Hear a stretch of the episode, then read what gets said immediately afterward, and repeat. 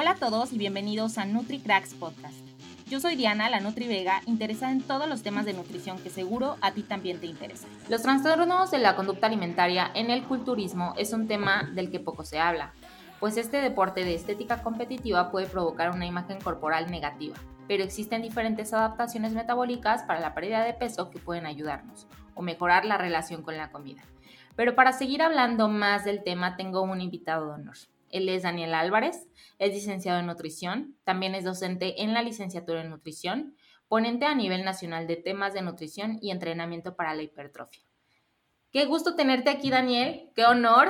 He escuchado muchas buenas referencias de ti y me da mucho gusto tenerte hablando específicamente de este tema que, como lo mencioné en la introducción, hablamos muy poco acerca de esto, pero tiene que ver bastante y es de suma importancia que la gente que se dedica a esto lo sepa. Muchas gracias a ti, Diana, por la invitación. Ya había escuchado algunos episodios de tu podcast y sí me acuerdo cuando recién lo lanzaron con Francis y con demás colegas que admiro bastante, como Beto Sevilla, por ejemplo.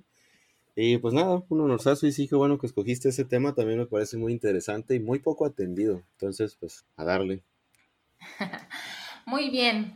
Bueno, Daniel, quisiera empezar sabiendo que pues obviamente conocemos diferentes trastornos de la conducta alimentaria, pero el culturismo viene a ser un factor externo que también puede incrementar la incidencia de este tipo de TCAs. Entonces me gustaría saber por qué y qué tanta relevancia tiene. Vale, respecto al culturismo, creo que conviene analizarlo desde una perspectiva histórica, porque bueno, hay que saber que no siempre ha sido así, no siempre nuestro énfasis ha sido en tener la mayor cantidad de masa muscular posible y la menor cantidad de grasa corporal en, pues vaya, hace muchos años, en la época de Eugene Sando, de todos esos padres de lo que conocemos como culturismo actual, la palabra fisicoculturismo abarcaba precisamente eso, una cultura del físico, en torno al físico, en lo cual también se consideraba, por ejemplo, aspectos del rendimiento, aspectos de la fuerza, se hacían también como demostraciones de fuerza, también había mucho que ver respecto a filosofía y respecto a la mentalidad, como que a toda esta manera de de vivir y de abordar la vida, eso era fisicoculturismo realmente que giraba alrededor precisamente del físico, pero no era exclusivo del físico. Algo que ha sucedido a través de los años es que se ha ido hiperespecializando y ya tú puedes encontrar una gran cantidad impresionante de deportes de fuerza. Y hablando del propio fisicoculturismo, pues ya tienes una gran cantidad de, de divisiones.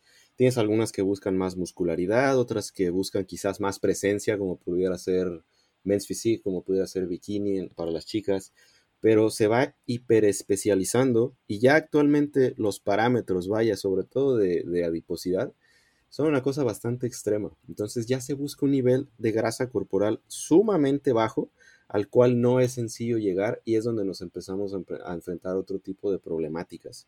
Si tomamos el fisicoculturismo como tal, de hecho, es algo que nos puede aportar bastante a nuestras vidas si lo tomamos también desde el punto de vista filosófico y de cómo afrontar quizás algunas problemáticas en el día a día.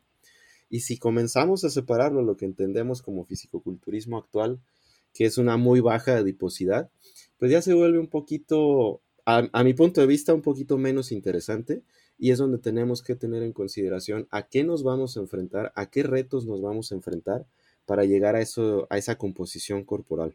Una de las cosas, Daniel, que a mí me llaman muchísimo la atención es que he visto cómo ha evolucionado el tema del culturismo, ya que si vemos la estética corporal que tenían desde que comenzó hasta ahora, las restricciones han aumentado demasiado, la preocupación por realmente una estética corporal sumamente eh, perfeccionista, o sea que ya los atletas tienen que llegar con, con un perfeccionismo estético sumamente elevado que antes me parece que pues no era tanto así, ha cambiado mucho. Entonces creo que eso también ha sido un factor principal por lo que muchos atletas han llegado a pasar por estos trastornos. Ahí tendremos que ver desde varias perspectivas. Pudiéramos pensar desde el punto de vista individual de cada atleta. ¿Cuál es su predisposición a tener algún trastorno de la conducta alimenticia? Tenemos algunas que se señalan, que es, eh, por ejemplo, personas neuróticas, personas muy perfeccionistas, con tendencias obsesivas y algo bien importante con pensamiento dicotómico, el pensamiento de todo nada, el pensamiento de blanco y negro. Eso es quizás algo que nos predispone ya de inicio, dependiente de la persona.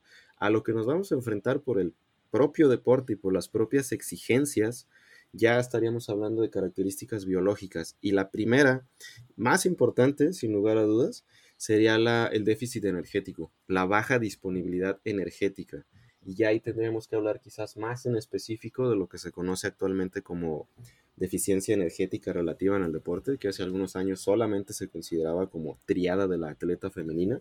Que bueno, sabemos que no solo es triada de la atleta femenina y que no solo es algo que afecta a las mujeres, es algo que afecta a cualquier deportista que tiene una ingesta energética baja por un tiempo prolongado y ya una ingesta siguiendo los propios términos perdón, de, deficiencia energética relativa en el deporte, pudiéramos pensar menos de 30 kilocalorías por kilogramo, quizás ya se considera como una baja disponibilidad energética. Y de hecho es algo que en algún punto de una preparación casi va a ser obligatorio por la necesidad de perder tanta grasa corporal. Y algo que también pudiera este, encaminarnos hacia algún trastorno de la conducta alimenticia el propio monitoreo, porque eso implica estar viéndonos, estar viendo el progreso, estar viendo nuestro físico cada rato, estarlo comparando con fotografías, estarlo comparando con otras personas, con la propia competencia, estar llevando un seguimiento de tu ingesta, estar registrando lo que comes, estar preocupándote por lo que estás comiendo, por este registrar en MyFitnessPal cada gramito que te estás consumiendo, que si te pasaste, que si no era no estaba correcta esa información, estar realizando pesajes, mediciones, todo eso puesto en conjunto es lo que nos puede ir acercando hacia algún trastorno. Y lo curioso del culturismo es que, vaya, casi todo esto se vuelve, no quiero que se malinterprete, pero casi se vuelve obligatorio. Porque si no estás en un déficit energético, pues no es posible llegar a un nivel de, a una adiposidad tan baja como es la que se exige en las competencias. Si no estás llevando un monitoreo, si no estás registrando tu peso corporal, si no estás registrando quizás algunos perímetros, si no estás registrando a lo mejor con algunas fotografías, qué sé yo, si no estás viendo tu competencia de qué se trata, pues a lo mejor no estás tan bien armado para la propia competitividad, pero sí se vuelve por sí solo algo que nos pudiera predisponer. Entonces creo que lo más interesante es que no es un solo factor. No es como que te metas o te interese el culturismo o ganar masa muscular y perder grasa y ya, trastorno la conducta alimenticia. Tenemos que verlo desde la propia persona y cómo esa predisposición que te comentaba pudiera, con todo lo que nos va a demandar el propio deporte, llevarnos hacia algún trastorno. Sí, totalmente tienes razón y te voy a compartir algo que a mí en lo personal me pasó. Digo, yo no, yo no me dediqué como tal al culturismo, pero pues como nutrióloga que quiso estudiar eh, o especializarme en, en este tema, decidí competir. Entonces, yo no me había dado cuenta o no me había percatado que pues probablemente tenía algunos otros factores desde antes de la competencia que detonaron cuando hice ese proceso.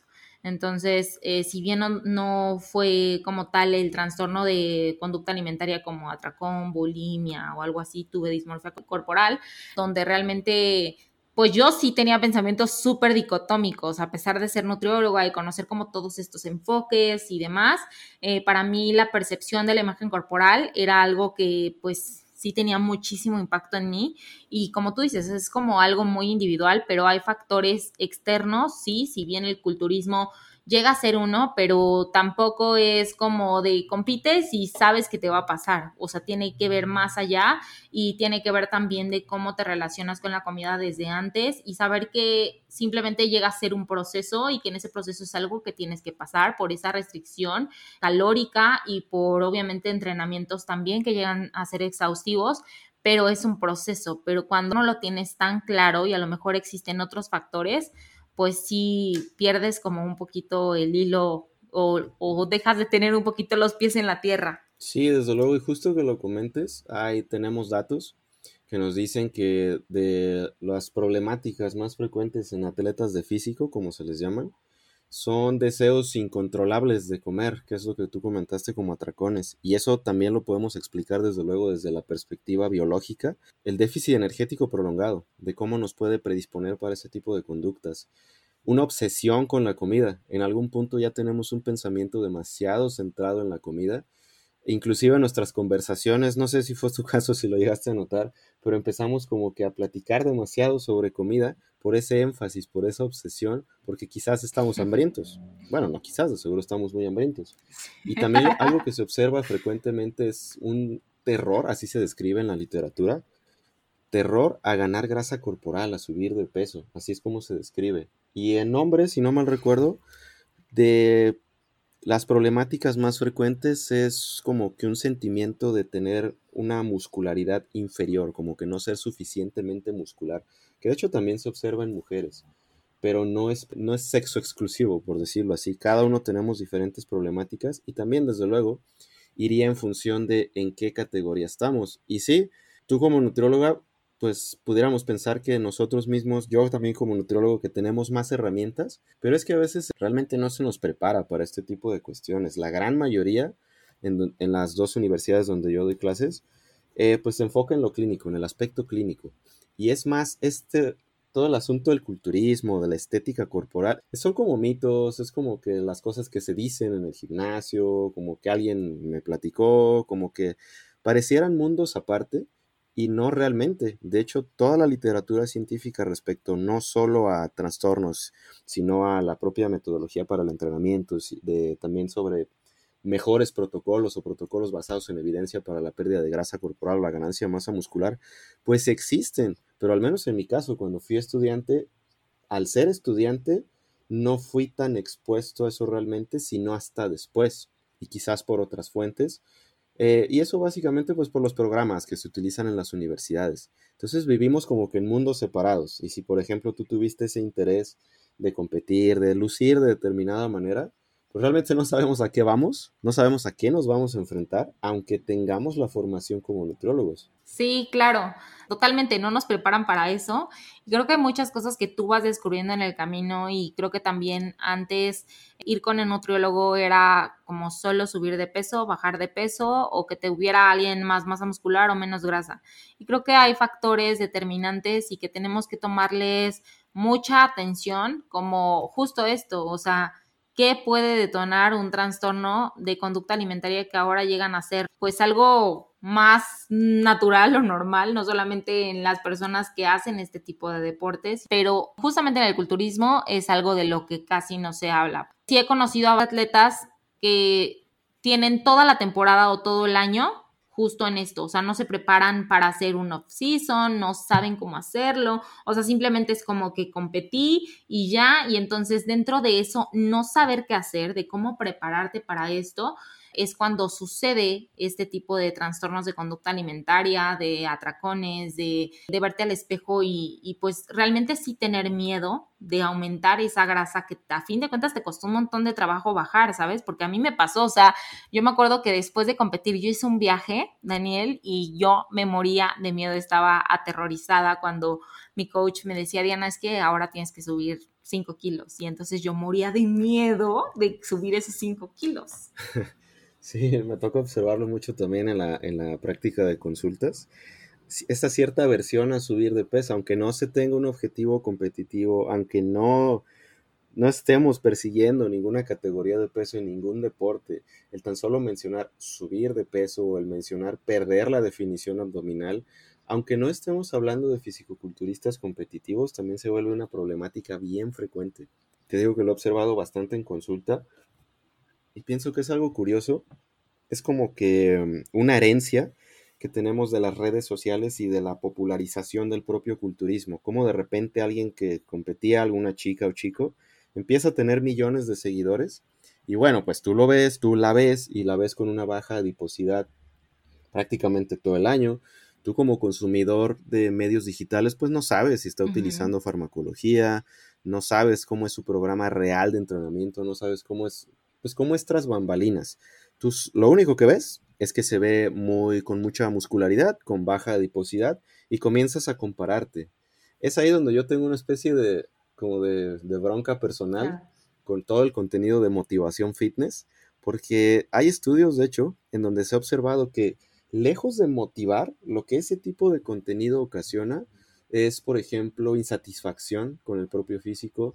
También se observa em, ansiedad, se observa mm, pues vaya, lo más que, se, que, que es de notarse es esa propia insatisfacción y esa depresión, también se me estaba pasando depresión. Entonces, lejos de lo que se pretende con este contenido de motivar, de que las personas hagan ejercicio, sucede algo totalmente opuesto y de hecho es muy común, aunque no estemos hablando de personas que buscan algún nivel competitivo, pero se someten a esto, a esta especie de autoflagelación por estarse comparando con un externo que muchísimo de lo que ese externo nos presenta, pues ni siquiera conocemos porque no lo va a subir a redes, porque quizás no es tan atractivo, porque quizás no vende tanto, vaya, no tenemos manera de saberlo. Y si te dijera cuántas veces en consulta eh, es así como que, oye, ¿y cuáles son tus objetivos? Platícame, ¿para qué acudiste conmigo? Ah, pues me quiero parecer a esta, me quiero parecer a este. Y seguido me muestran así como que imágenes de influencers, de gente que entre comillas es fit. Y ya me, me pongo a revisar su contenido y lo que veo es precisamente que te venden cierta motivación. Pero oye, es que la motivación es algo tan efímero que como pues es como vender vayas a vender humo. Realmente es una especie de farsa porque eso no es el proceso real. Tú no sabes los años que ha tenido esa persona que entrenar, no sabes si, como te decía, está consumiendo farmacología, que no lo estoy señalando, pero desde luego es algo que tenemos que tener en consideración cuando nos comenzamos a comparar, que ni siquiera deberíamos de hacerlo. Y como que se nos fue filtrando de todo el culturismo, de toda la popularidad que ha adquirido, como ya a pesar de que no tenemos personas, como te decía, competitivas, sí tenemos ya toda esta especie de conductas que a la larga pueden resultar en, en, TCAs. Sí, sí, sí, sí. Todas estas cosas que me mencionas, Daniel, me gustaría saber cómo realmente nuestro trabajo o desde nuestra trinchera nosotros podemos con un paciente así mejorar la transición hacia el off-season, que es como justo donde nosotros podemos implementar algunas herramientas que nosotros como nutriólogos sabemos tal vez para que sea un poco más controlado, ¿sabes? Porque como que esta parte los atletas la dejan, ¿no? Es como de ya competí, ya gané, me fue bien, o a lo mejor ya lo hice y entonces ya, o sea, no sé qué hacer. Es como una línea bien delgadita, ¿sabes? O sea, como que no saben discernirla a menos que tú realmente se los digas, porque no saben hacer esta transición. Creo que deberíamos analizarlo, sería conveniente desde antes, desde la propia preparación y de lo que va a exigir a nivel biológico y conductual una preparación. Igual si no si espero no estarte cambiando mucho la pregunta. No, no, no, está perfecto, está perfecto. Una de las herramientas más valiosas que tenemos es la educación. Desde nosotros educarnos a nosotros mismos en todos estos componentes biológicos que van a suceder y cómo podemos también comentarlo con nuestros clientes o pacientes, como quieras llamarle, y tener estrategias con base en la literatura, porque esto es bastante emergente es, eh, pues vaya, sencillo saber por qué. Si tuviéramos presupuesto para investigación científica, no es como que a la mayoría de, la población le va a interesar cómo hacer una preparación para un culturista. A la mayoría de la población le va a interesar desarrollo de medicamentos, eh, mejores protocolos para llevar ciertas patologías. Entonces, bueno, uno entiende que desde aquí, pues sí vamos a estar limitados en ese aspecto por ese motivo. Pero bueno, desde la preparación, creo que es conveniente aquí meter el tema que también me eh, íbamos a comentar el día de hoy, que son las adaptaciones metabólicas a la pérdida de peso. Las adaptaciones metabólicas a la pérdida de peso es como un término, le llaman término umbrella, que es para referirnos a varias cuestiones. Cuando hablamos de adaptaciones metabólicas, nos vamos a referir a adaptaciones que suceden sí con el metabolismo, con una, baja en el, en el, gasto energético basal, pero también nos vamos a referir a adaptaciones que suceden a nivel mitocondrial, también nos vamos a referir a adaptaciones que suceden a nivel hormonal e incluso conductual. Creo que desde aquí es importante saber a qué te enfrentas cuando buscas una adiposidad muy baja, pues para que no te agarre de bajada para que tengas mejores herramientas y sepas que ese proceso, quizás esa ansiedad, esa hambre, ese letargo, hasta cierto punto es normal. Y saber nosotros, desde nuestra trinchera, como comentabas de nutriólogos, cómo podemos responder a esto cuando empezamos a encontrar fricción saber que esa fricción hasta cierto punto es normal, es de esperarse porque estamos luchando, vaya, contra nuestra propia evolución.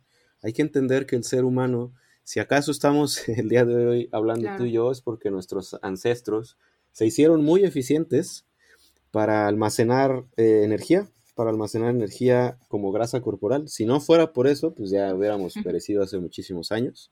Pero eso en una época como la actual, en donde tenemos bastante alimento disponible con tan solo abrir una aplicación y listo, ya te pediste una pizza para ti solo, pues se vuelve un gran reto cuando buscamos una, una pérdida de grasa un poco más extrema. Hay que entender que cuando nos exponemos por un largo plazo a un déficit energético, nuestro cuerpo no se va a quedar de brazos cruzados, nuestro cuerpo no entiende que esto lo estamos haciendo de forma intencional para llevar a casa un trofeo, para tomarnos unas fotos o para irnos a la playa. Nuestro cuerpo solo entiende que estamos bajos en energía y va a comenzar a responder de diversas maneras, desde las mitocondrias hasta el comportamiento. Y esas son precisamente las adaptaciones eh, metabólicas. Hay que entender que cuando estamos en un déficit energético, nuestro cuerpo va a comenzar a responder, va a comenzar precisamente a adaptarse y lo hace de diversas maneras. Eh, hay que entender que no somos máquinas 100% eficientes de producción de energía.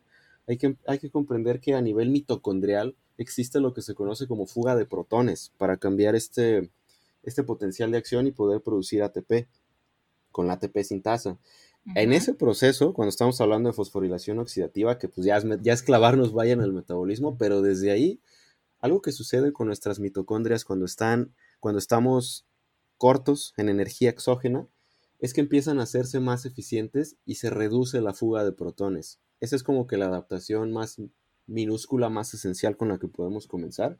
Y de esta manera lo que sucede es que vamos a gastar menos energía y vamos a perder menos energía, lo cual se puede traducir en una reducción en el gasto energético basal. Adicional a eso, van a existir adaptaciones hormonales. Diversas hormonas van a ir a la alta y a la baja y van a tener otros diversos efectos sobre el gasto energético. De las más relevantes en este aspecto tenemos sobre todo la leptina, producida en los adipocitos, y esta es una que nos hace sentir saciados. Cuando tenemos una menor cantidad de grasa corporal, hay una menor secreción de, leptina. Entonces, ¿qué, ¿en qué se traduce? Así como que grosso modo, pues que vamos a terminar de comer y vamos a seguir hambrientos porque no hay precisamente una señalización de saciedad. Ese es un problema, porque pudiéramos encaminarnos poco a poco precisamente a episodios de atracón que ya estamos comenzando a explicar aquí desde una perspectiva biológica. Aparte de esas hormonas, unas de las que se adaptan y que tienen mayor peso son las hormonas sexuales. Eh, por ejemplo, se ha observado en estudios de caso que la testosterona en la preparación de un fisicoculturista natural cae en picada a medida que va perdiendo peso, va perdiendo peso y, justo en el punto de la competencia, esa testosterona está en su pico más bajo. Y a la par que la testosterona está en el pico más bajo, otra hormona interesante, que es el cortisol, odiada por muchos, está en su pico más alto. Entonces, por un lado, tenemos que una hormona que promueve el anabolismo está hasta abajo y una hormona que promueve el catabolismo está hasta arriba. ¿Cómo se traduce eso para nosotros en una preparación? Pues que estamos más predispuestos a la pérdida de masa muscular. Sí. Otras hormonas que también se adaptan, desde luego, son las hormonas tiroideas que tienen un papel importante en la regulación del gasto energético basal y desde luego van a la baja, lo que quiere decir que también desde, ese, desde esa perspectiva hormonal nuestro gasto va a disminuir. Otra de las adaptaciones que son curiosas son adaptaciones conductuales. No sé, eh, tú Diana, cuando estuviste preparándote para esa competencia que me platicabas, pero después de un tiempo de estar en una restricción energética, comienzas a experimentar ciertas cuestiones de letargo, como que si la habitación estuviera en fuego y te tienes que levantar de tu silla, te la piensas porque te sientes muy cansado, porque como que ya no tienes muchas ganas de hacer nada. y esas adaptaciones conductuales, esa disminución en el NEAT, en el Non-Exercise Activity Thermogenesis, ¿en qué se traduce? Pues en un gasto energético disminuido. También algo que es un poquito más contextual es cómo nos adaptamos al propio entrenamiento, cómo nos adaptamos y gastamos menos energía en nuestro propio entrenamiento cosa que puede ser un poquito confusa porque si estamos em, valiéndonos de dispositivos electrónicos, vaya de algún smartphone, smartwatch, lo que sea, que nos dice que gastamos cantidad exorbitante de kilocalorías en nuestro entrenamiento, pues vamos a pensar que eso es completamente cierto, pero también se ha observado que esos dispositivos suelen sobreestimar demasiado el gasto. Entonces, como puedes ver, pareciera como que nuestro cuerpo está peleando contra nosotros porque está peleando contra nosotros para que simplemente comamos más, para que recuperemos ese peso perdido. De verdad, me, me gusta mucho cómo explicaste las cosas porque esto no solo pasa tanto en un hombre como en una mujer. Digo, yo te lo platico como desde mi experiencia como mujer. Sin duda, cada una de las cosas que mencionas, o sea, me llevan otra vez a, a ese lugar donde, para serte muy honesta, obviamente ya trabajé en el proceso psicológico donde tal vez lo volvería a hacer desde otro lugar, eh, siendo más consciente, tal vez preparándome con muchísimo más entelación, mejorando todas estas estrategias y todo lo que mencionas para no hacerlo tan brusco, ¿sabes? Porque creo que eso es lo que también muchas veces sucede, que las personas no buscan un tiempo específico, o sea, todo lo queremos rápido ya en este momento para mañana y eso también juega un papel importante. Eso es bien importante que lo menciones, porque estas adaptaciones que te platicaba no son exclusivas de una preparación para un culturista. Tú puedes tener un paciente que busca una pérdida, no sé, para irse a la playa, para irse, porque tiene una boda, ya sabes, lo típico, incluso si esa pérdida es demasiado rápida, en muy poco tiempo, o es demasiado prolongado, aunque no tenga una forma competitiva, aunque no haya llegado a un nivel eh, de adiposidad bajo, también se van a comenzar a presentar estas adaptaciones. Y es donde tienes personas que se matan de hambre por un tiempo y después, ¿qué sucede? Pues van a comenzar a pelear contra su propia fisiología y ¿qué va a suceder? Van a reganar ese peso y es un círculo de ir y venir, ir y venir, aunque no estemos hablando de alguien competitivo. Entonces, para mí lo importante de todo este rollo no es que se haga como que una sentencia de que, ah, pues entonces nunca voy a poder lograrlo. De hecho, lo que nos da, lo que nos presenta todo este cuerpo de la literatura son herramientas para saber a qué vamos. Y desde un inicio, desde el día uno, desde el día cero que estás preparando tu plan, tu, vaya, toda tu estrategia, ya, ya desde ahí sabes que en algún momento te vas a enfrentar a esto. Y cuando comiences a percibir este, esta fricción, pues ya tienes una estrategia, ya no te va, ya no te vas a asustar, por ejemplo, porque ya traes más hambre, porque estás pensando en comida. Ya no estás pensando que algo está mal contigo, que tu metabolismo está roto. Algunas personas incluso dicen cosas así, que ya no pierdo peso, que las hormonas, pues sí, sí las hormonas, pero no como la gran mayoría de personas piensa, que, que evitan la pérdida. Sí, desde luego, sí tenemos toda esta serie de fricciones y de, pues vaya, de, ese pegar con un muro, pero ya cuando tú vas preparado y tienes alguna estrategia al respecto que va desde un inicio, desde cuando estás planificando, como te decía, creo que ya es un mundo de diferencia. Sí, claro. Y otra de las cosas importantes es que, como tú lo dijiste, desde el principio, mejorar la educación, eso nos ayuda a que durante el proceso de todas estas adaptaciones metabólicas de las que tú hablas, en cuanto a la pérdida de peso, puedan ayudarnos también a mejorar nuestra relación con la comida, que eso también se pierde mucho. O sea, ya teniendo como un trastorno de conducta alimentaria, el tener miedo a consumir ciertos alimentos, el saber que algo es bueno o es malo, tener estos pensamientos tan dicotómicos, nos desconectan demasiado de la relación que podemos llevar con la comida, porque si bien nosotros tenemos un objetivo de competir o un atleta tiene un objetivo de competencia, no va a vivir toda la vida teniendo no solo ese cuerpo de competencia, sino esa vida de competencia. Entonces, el mejorar también esta relación con la comida y mejorar desde tu percepción de una imagen corporal, pues llega a ser bastante complicado, pero ¿cómo podemos también hacer esto? Sí, sí, sí, ya poniéndolo todo junto, y perdón que le di, este, me alargué mucho antes de responder tu pregunta original de la transición al oxígeno. No, sí, súper bien. Lo creí conveniente así como para establecer un, una línea temporal, ¿no? De eso es a lo que quizás nos vamos a enfrentar en una preparación o, o en una pérdida o en una pérdida prolongada de, grasa corporal, pero bueno, en ese momento, cuando estamos buscando disminuir la adiposidad a niveles que quizás son nuevos para nosotros, así como que em, terrenos nuevos, vaya, desde ahí se sugiere no tener un pensamiento dicotómico de buenos alimentos, malos alimentos, no hacer esa categorización moral de esto es bueno, esto es malo, esto está fuera de consideración es más un rango, estamos hablando más de umbrales, pero sí hay que comprender que en ese momento, por la naturaleza del proceso que necesitamos ser, cuantificar más las cosas, sí vamos a tener que ser un poco más metódicos y sí va a implicar restricción naturalmente, pero no implica que tengamos que tener un pensamiento dicotómico. No hay alimentos buenos, no hay alimentos malos. Eso sería como que lo primero a tener en consideración cuando estamos en ese proceso de pérdida, tener ese pensamiento. Ya respecto al cálculo, respecto a los números, a la tasa de pérdida, desde ahí necesitamos ser cuidadosos. No es sensato, no es una buena estrategia comenzar con una tasa de pérdida demasiado agresiva. Es muy variable, depende de tu punto de partida, pero algo que podemos trazar como un punto de partida sensato para la mayoría de personas es alrededor de 0.5 a 1% del peso corporal a la semana, la tasa de pérdida, inclinándonos más hacia el rango inferior, inclinándonos hacia el 0.5%. Porque ya cuando hablamos de una pérdida de 1% a la semana por, no sé, seis meses, es muy agresivo.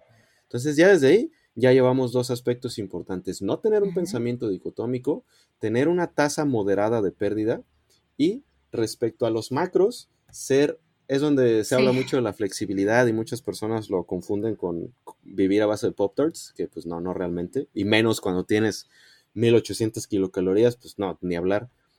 Pero ahí a lo que nos referimos con, em, con los macros, con esa flexibilidad, es tener un rango. Por ejemplo, yo voy a tratar de consumir entre 1.6 y 2.2 gramos de proteína por kilo de peso. Es muy diferente a decir, yo voy a consumir 2 gramos de proteína todos los días, llueve otro trueno. Porque eso en algún momento no lo vas a poder hacer. Porque, pues vaya, nosotros no controlamos todo lo que sucede naturalmente. Tener rangos de consumo, que sí, en una preparación, desde luego, tienen que ser más estrechos por la naturaleza del objetivo, pero siguen siendo rangos, nos siguen dando un espacio para las posibles eventualidades y para poder gestionarlo de una, de una mejor manera.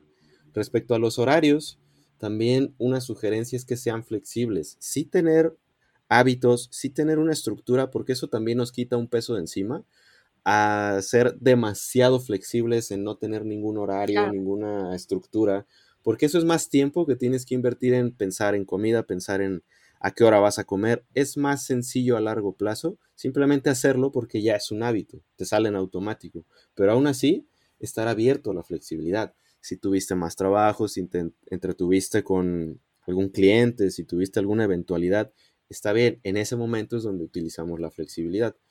Algo también que se menciona es desde luego llevar un seguimiento, pero un seguimiento que no sea ¿cómo decirlo? Que no sea enfermizo, de que me voy a pesar todos los días y si no voy con tal tasa de pérdida, no, necesito ajustar.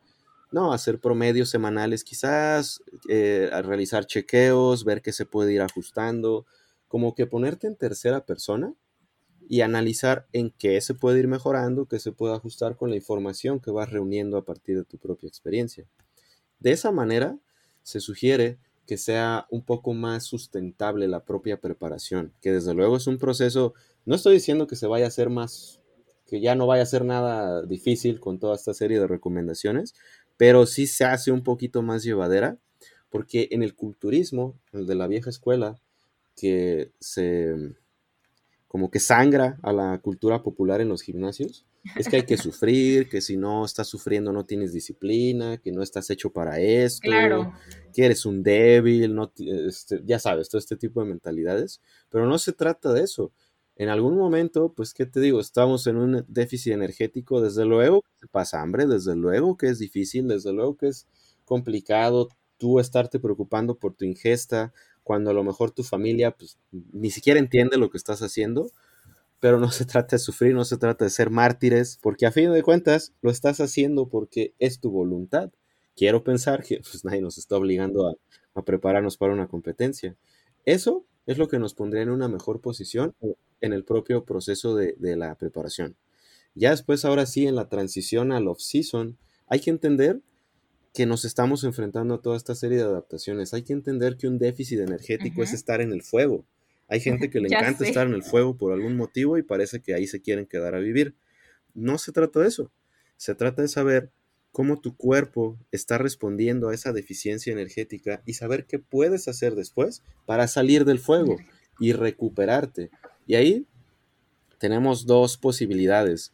Una posibilidad que nos sugiere el equipo de 3DMJ, de, de Eric Holmes y todos ellos, que le llaman la dieta de recuperación. Fíjate, hasta el nombre tiene, tiene esa implicación de recuperación, te estás recuperando de algo, estás saliendo del hoyo. Y esa dieta de recuperación que nos propone es sal del déficit. Ya no estés ahí, salte de ahí, salte del fuego. ¿Y cómo te sales del fuego? Con un superávit energético. Un superávit energético, desde luego, cuantificado. Un superávit que te ayuda a recuperar tu peso, este, tu peso inicial, que te lleve a ese punto. No se trata de episodios de atracón, de comer ad libitum, no, es cuantificado, aunque sí es un superávit y sí es un poquito más cuantioso. Otra de las propuestas es lo que se conoce como dieta inversa. Esta es de, de Lane Norton, del doctor Lane Norton. La dieta inversa, como suena, es ir subiendo poco a poco tus kilocalorías mientras tu, tu masa corporal se va manteniendo estable. Entonces, de esta manera lo que se propone es que vas recuperando tu tasa metabólica, porque estás comiendo más, pero estás manteniendo tu peso. ¿Cuándo usar una u otra? Depende de la urgencia. Por ejemplo, si tienes varias competencias seguidas, Quizás sí sea más sensato ser un poco más precavido y quizás utilizar el protocolo de dieta inversa. Ahora que si ya vienes de varias competencias o si terminaste un poco más fatigado de lo que te hubiera gustado, ya tienes demasiado de toda esta fricción propia de las adaptaciones a la pérdida de peso, pues sal, sal del déficit, ya no estés poco a poco, porque esas de las desventajas de la dieta inversa, que pues imagínate, vienes hambriento de seis meses, por decir algo, de pasar hambre, y vas subiendo 100 calorías cada semana, pues ni se siente. Pudiera ser más útil en ese contexto salir inmediatamente y hacer la dieta de recuperación. Pero a fin de cuentas, la finalidad es muy similar, recuperarte de ese proceso de pérdida y volver a un lugar estable en donde tu rendimiento esté mejor, donde tu masa corporal esté estable, donde tu relación con la comida esté mejor. Ese es como que el proceso inmediato a la transición. Súper, justo el proceso de transición y los dos caminos que hay porque como tú dices, o sea, más bien aquí ya depende de la elección, del objetivo de cada uno. Y otra de las cosas que también me gustaría que mencionaras muchísimo, Daniel, es ya que estás en el proceso de off-season, ¿cuál es parte del objetivo? Sí recuperar la tasa metabólica, pero también había leído dentro de algunas de tus publicaciones también, y es algo que yo les hago mucho énfasis, no solo a los pacientes que tengo en este proceso, sino a los pacientes eh, en realidad normales, pero ahorita estamos hablando del off-season de mejorar estas señalizaciones cerebrales que van desde hambre, saciedad, sueño, que pues obviamente cuando estamos en esa preparación, pues sufren una desconexión súper cañona. Sí, ya te olvidas lo que es comer por, por este, ya sentirte lleno, ya no sabes qué es eso, como que, ah, pues ya se me terminaron mis calorías, pero tengo hambre. Sí hay una desconexión bastante, bastante significativa con las señalizaciones internas. Algo de lo que se propone precisamente es ya en el off-season, una vez que te has recuperado de todo el proceso de pérdida previo, hacer un poquito más de énfasis en las señalizaciones internas, como que adoptar esa señalización de sentir hambre, de sentir saciedad, de conectar un poquito más con eso para saber cuándo comer y cuándo dejar de comer. Y es ahí donde quizás ya, solo hasta ese punto, pudiéramos hablar de, de alimentación intuitiva. Pero la alimentación intuitiva tiene un catch bastante importante que es la manutención del peso, de la masa corporal. la, alimentación intuitiva, pues desde luego no te va a servir para, para llegar a una forma de competencia, ni tampoco te va a servir, siendo sinceros, para maximizar la hipertrofia, porque en ambos en, el primero tienes que estar en un déficit y en el otro, preferentemente en un superávit energético, que quiere decir que blatantemente estamos ignorando las señalizaciones internas. Pero sí parte de eso, de, esa intuición en la alimentación, pues desde luego sí es una herramienta valiosa ya en el off-season, ya que no estamos con, eh, con, un énfasis sobre todo en la pérdida. También algo que se, que se sugiere es depender de tus hábitos más que del simple hecho de estar registrando lo que ingieres.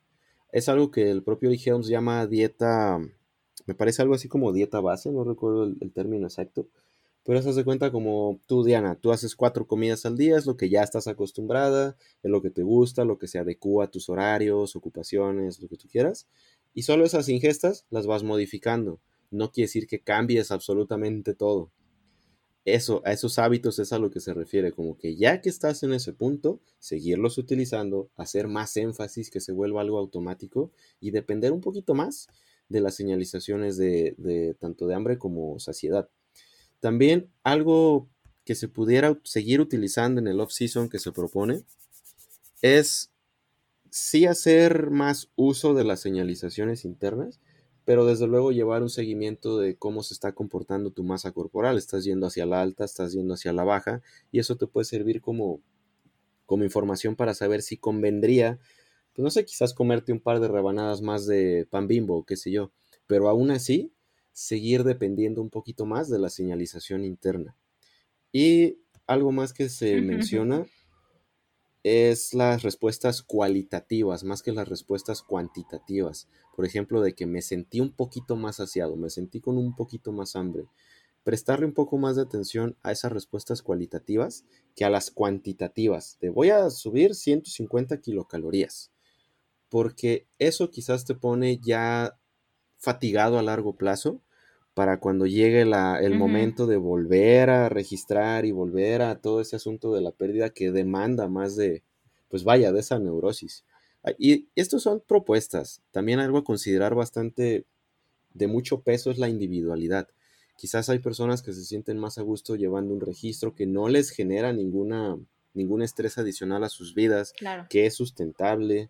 Y está bien, se entiende, pero aún así tratar de promover esa buena relación con la comida independientemente de la fase. Aunque estés en una preparación, aunque estés vaya en la peak week, aunque estés en el punto más álgido de todo esto, seguir promoviendo una buena relación con los alimentos. Que no se trate de que preparación, sufrir, off-season, eh, pasteles a muerte, porque ya eso nos coloca en un punto un poquito vulnerable. Sí, claro, y más que vulnerable, el no aprender a diferenciar el, una, el objetivo que nosotros tenemos, otra parte de la educación y, y, cuando nosotros ya tenemos esta educación sólida y estamos listos para tener una preparación, un objetivo en específico, creo que todo se vuelve más fácil, como llamas la transición y después el off-season de hacerlo de una manera muchísimo más saludable, tanto para para estas estrategias que, que, tú mencionabas, o sea, como para nuestro cuerpo, para sentirnos mejor, para mejorar todos estos procesos de señalización, llega a ser muchísimo más funcional que yo decir, bueno, ya competí mi off-season, entonces me voy a comer todo lo que tenga disponible. Y no se trata de eso. O sea, sí creo que también depende mucho de la individualidad de cada persona, depende de la experiencia que haya tenido desde antes, pero creo que vuelvo a repetirlo, nuestro trabajo como nutriólogo siempre es más allá de decirle, ten este es tu plan y este es el proceso que vamos a llevar para la puesta a punto, lo que sea, saber cómo educar a esa persona y conocer un poquito más acerca de su experiencia y saber cómo puede llegar a comportarse en este proceso, es estar en el fuego y cómo aprender a salir de él, porque ese es justo la línea o el punto donde podemos caer en un trastorno de conducta alimentaria. A mí me gustó mucho eso de aprender a estar en el fuego y cómo salir de él. Creo que eso lo resume bastante bien, porque pues de alguna manera de eso se trata. Y lo que el fisicoculturismo, toda esta cultura física buscaba originalmente, pues es promover la salud. En algún momento como que sí ya nos ya perdimos mucho el rumbo de todo ese asunto.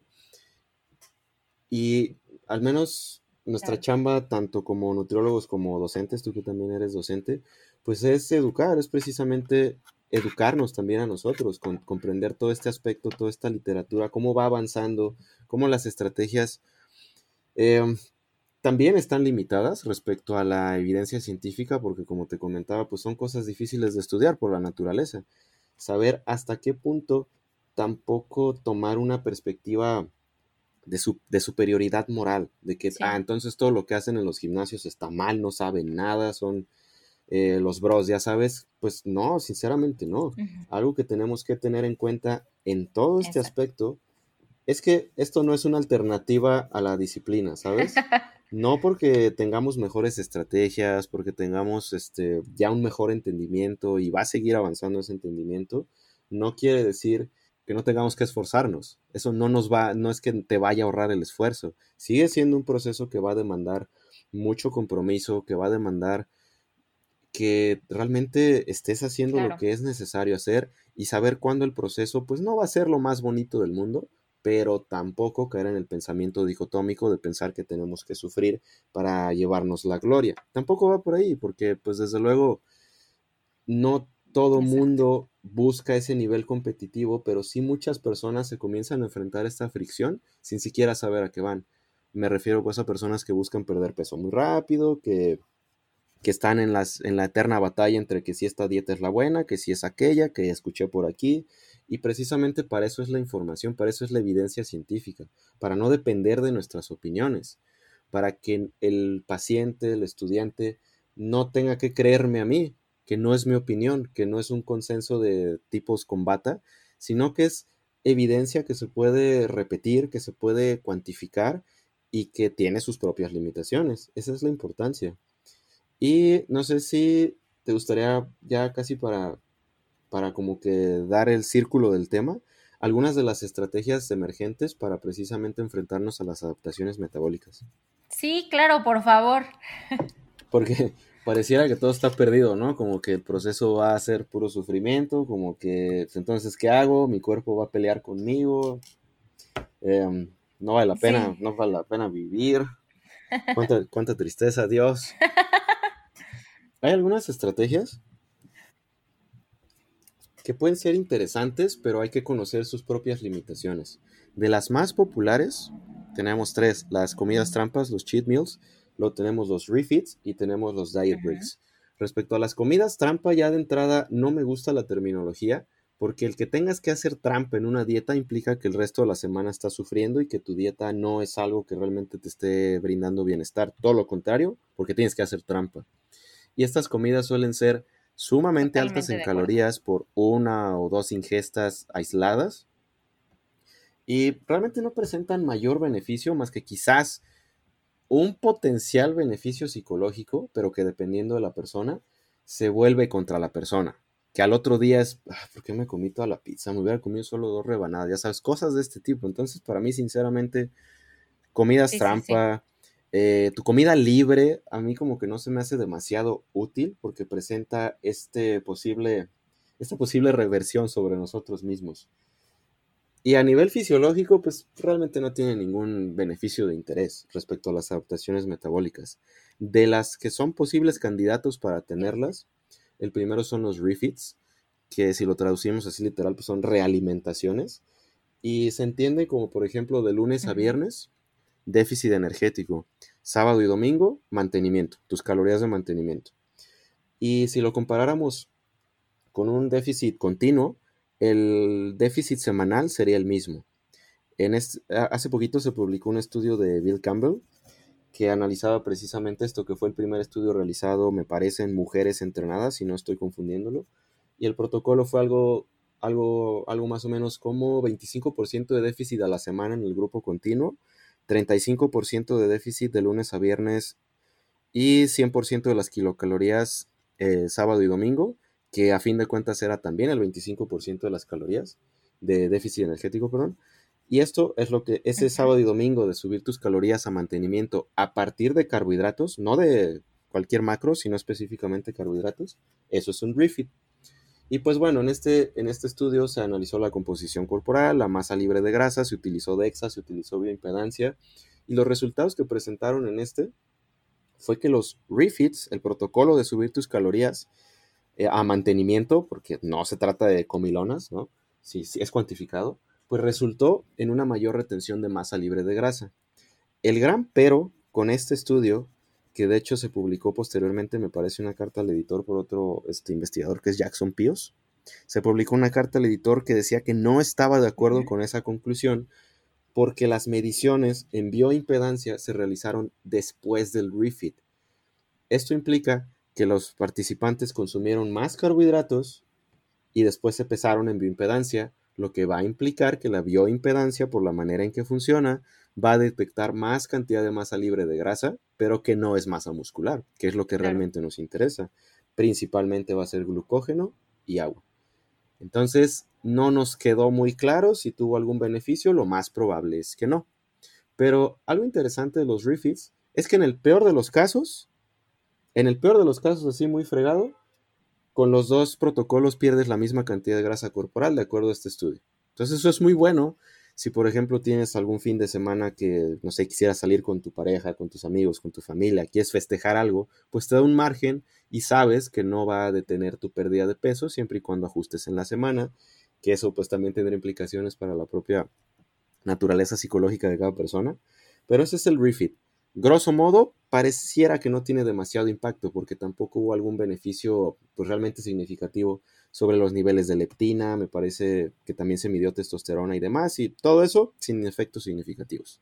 El siguiente paso son los diet breaks.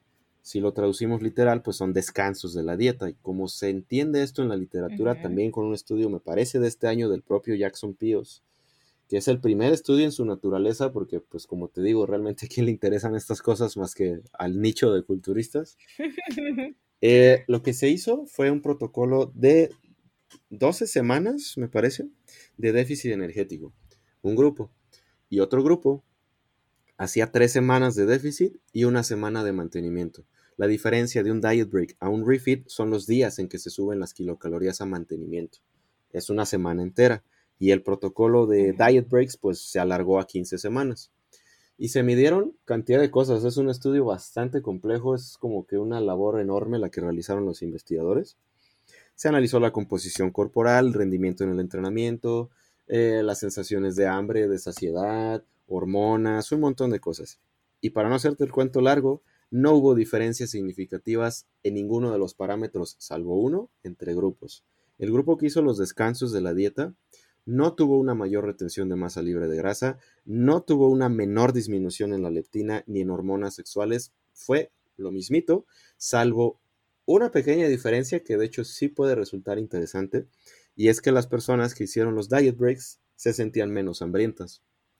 Lo que nos queda respecto a esta, a esta literatura, a esta investigación, es que son estrategias que podemos utilizar sabiendo que el mayor beneficio probable de ambas es psicológico. Y si para ti en algún momento de una preparación o de una fase de pérdida, no tanto una preparación competitiva, crees que te puedan ayudar conociendo sus limitaciones, cualquiera de estas estrategias, adelante. Personalmente los diet breaks los he llegado a utilizar en, en clientes, pacientes que no se están preparando, personas que buscan perder algo de peso, pero ya me están reportando fricción ya me están platicando en consulta, siento más hambre, me siento más cansado, como que tengo más énfasis en comida.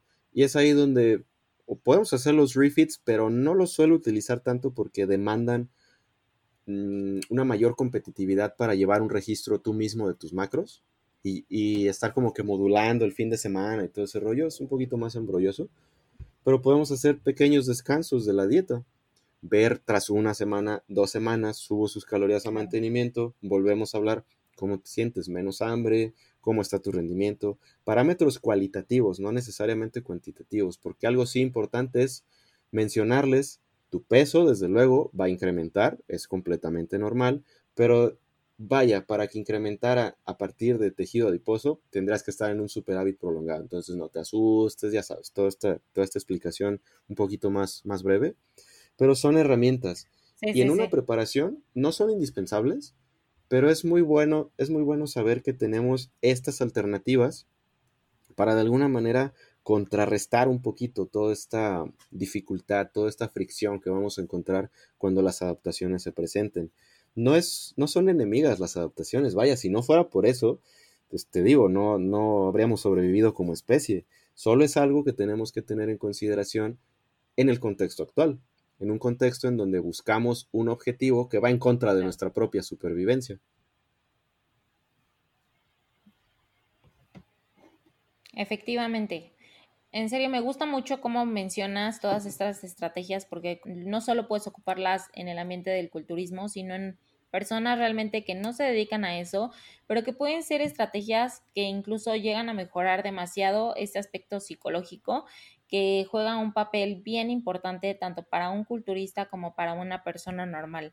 Entonces, es súper valiosa toda esta información porque más que tener esta información siguen siendo herramientas para nosotros nutriólogos que son la mayoría de los que nos escuchan, que les gusta este ámbito deportivo y culturista y saber que existen muchas herramientas de cómo entrar al fuego y cómo salir de él porque realmente esto es de lo que menos conocemos porque es de lo que menos hablamos. Entonces, Estoy súper contenta, Daniel, de toda esta información que me has dado. No sé si quieras agregar algo más para cerrar el tema poderme mencionar un poquito más de ti, de tus redes sociales, de todo lo que haces, porque la verdad es que tienes excelente información.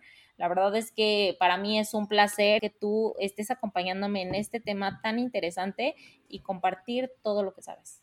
Hombre, Diana, el honor es mío. Mil gracias por la invitación. De verdad, un gustazo charlar de esto que nos gusta tanto. Y pues sobre mí, ¿qué te puedo decir? Simplemente me parece muy interesante, muy fascinante todo este rollo. Mi cuenta de Instagram es de esos nombres que se generan en automático, ni me lo he aprendido. Igual, si me quieren buscar, estoy como Daniel.alvarezgarcía.549. Te digo, se generó en automático, no sé por qué, pero bueno, así me encuentran. Y sí, sí, trato de compartir un poquito sobre todo de, de estudios que van surgiendo, pero los nutriólogos conocedores, con que pongan Daniel Álvarez, va a salir. sí, ya con eso ahí sale mi fotillo ya más o menos me, ubican. Y sí, lo que, lo que más me gusta es precisamente compartir un poquito de esa información como que para dar a conocer a las personas que les interese, desde luego. Y sobre todo ese tipo de contenido también en particular de mis propios entrenamientos, de mi proceso, de mi experiencia, eh, también algunas pláticas, algunas charlas en vivo que hemos tenido con algunos personajes del medio y pues básicamente eso. Realmente donde está la mayor parte de mi interés es sobre todo mantenerme lo más actualizado posible, porque eso sí se me hace súper importante. Quizá lo que te estoy platicando el día de hoy en algunos cuantos años lo vamos a entender muy diferente. Y eso es bueno, eso es muy bueno. Y también tener la apertura de poder cambiar de opinión si quizás ahorita te estoy recomendando esto de los refeeds, de los diet breaks, y en unos cuantos años vemos que de plano pueden tener incluso efectos contraproducentes, pues vale, somos capaces de cambiar de opinión. Y algo también que hago mucho énfasis es que yo no soy partidario de ninguna ideología nutricional en concreto. Más bien de buscar qué herramientas se pueden adecuar a cada persona en cada contexto distinto. No se trata pues de promover mi dieta o el sistema Álvarez 3000, ¿sabes? Cosas de ese tipo. Pues no, sinceramente no, solo echarse un clavado en la literatura, apoyarse de gente que sabe interpretar más, eh, por ejemplo, que te comentaba Ari Hems, eh, personas de ese tipo. Y pues nada, seguir aprendiendo. Siempre también algo bien importante para mí en todo esto es mantener siempre la, la mentalidad de estudiantes. Cierto.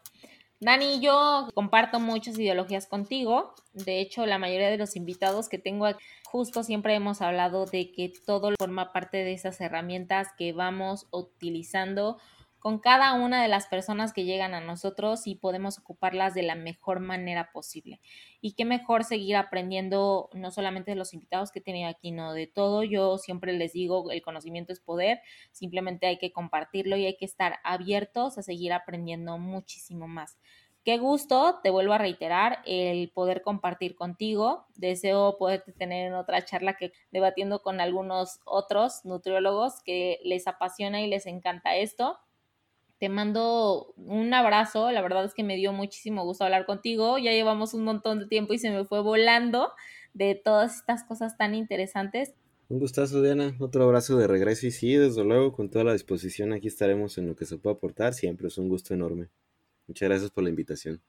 Te agradezco mucho y ya saben, a todos los que nos siguen, nos escuchan, sigan las redes sociales de Daniel y obviamente sigan a la página de NutriCracks para seguir compartiendo información de calidad. Y bueno amigos, esto es todo por hoy. No se pierdan el próximo capítulo con un nuevo crack. Y ya saben, el conocimiento es poder, pero si no se comparte, no sirve.